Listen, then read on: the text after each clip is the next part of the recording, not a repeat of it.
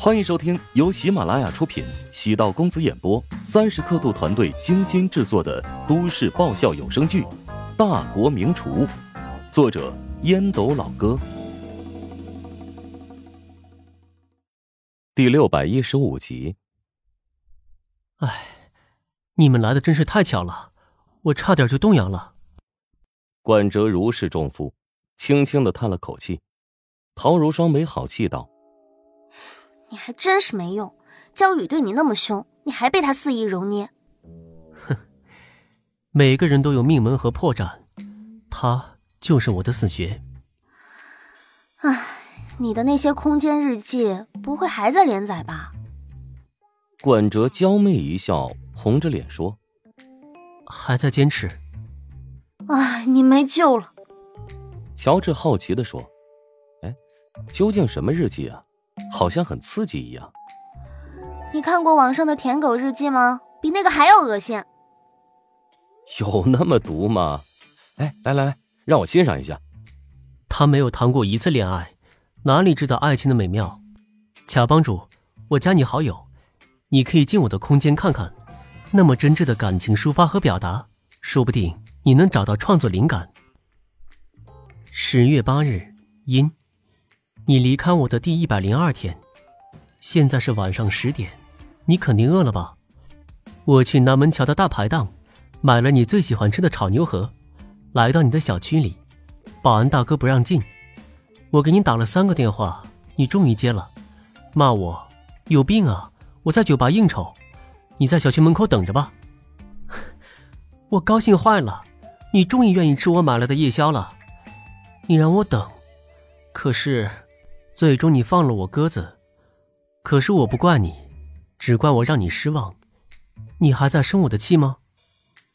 十月二十日，晴。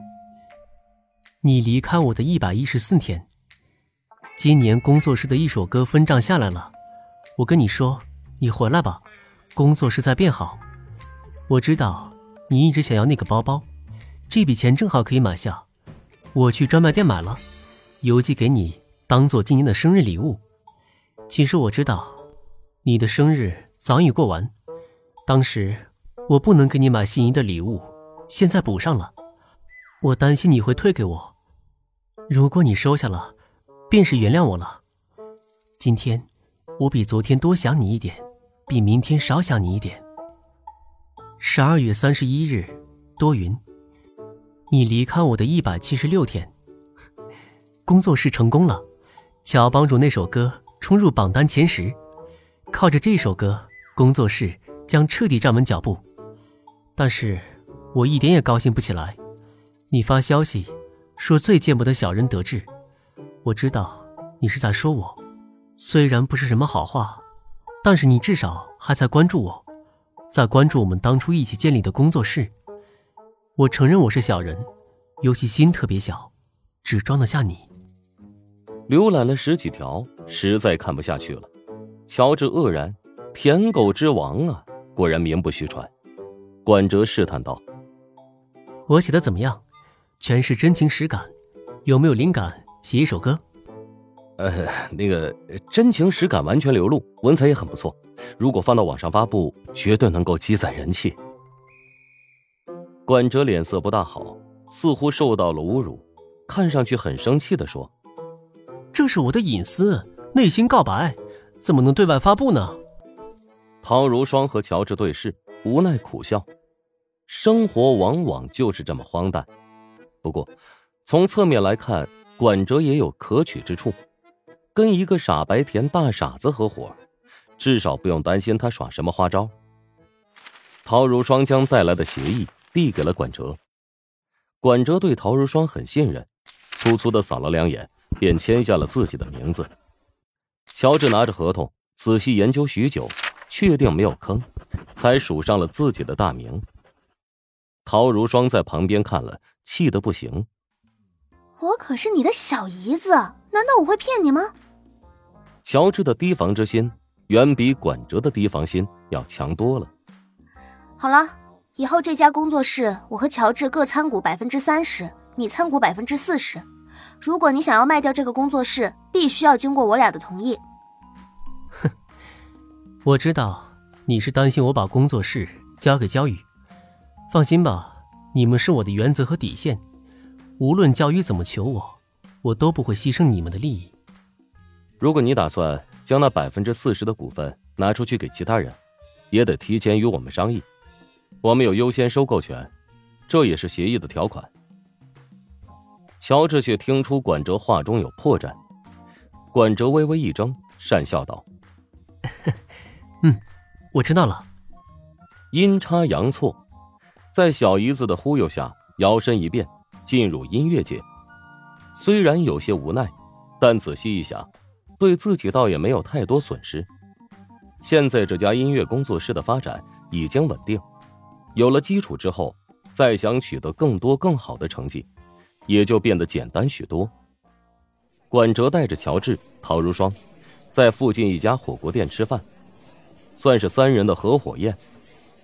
这家火锅店的生意不错，据说锅底是秘制的，而且菜品也很新鲜，关键是价格也公道。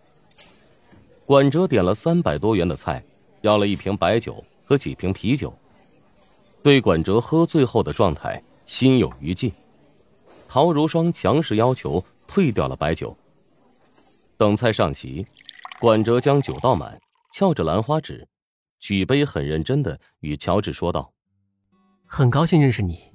如果不是你，我这辈子是失败的。好的音乐可以成就歌手，也能成就音乐制作人。做任何一行，只要坚持，总有冒头的机会。错过了我朋友写的这两首歌。”呃，你还会遇到其他有天赋的原创作者。对乔治这老套的显摆早已麻木。管哲涮了一片羊肉卷蘸上乔治帮着调好的蘸料，放入口中，眼中露出惊讶之色。羊肉卷烫得微熟，牙齿咬了一下，有些韧性。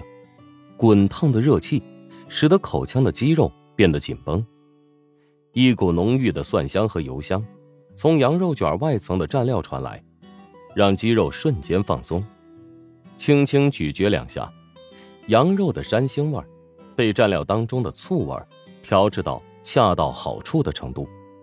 辣椒圈和蒜蓉带来的辛辣和回甘，在牙齿之间来回碰撞。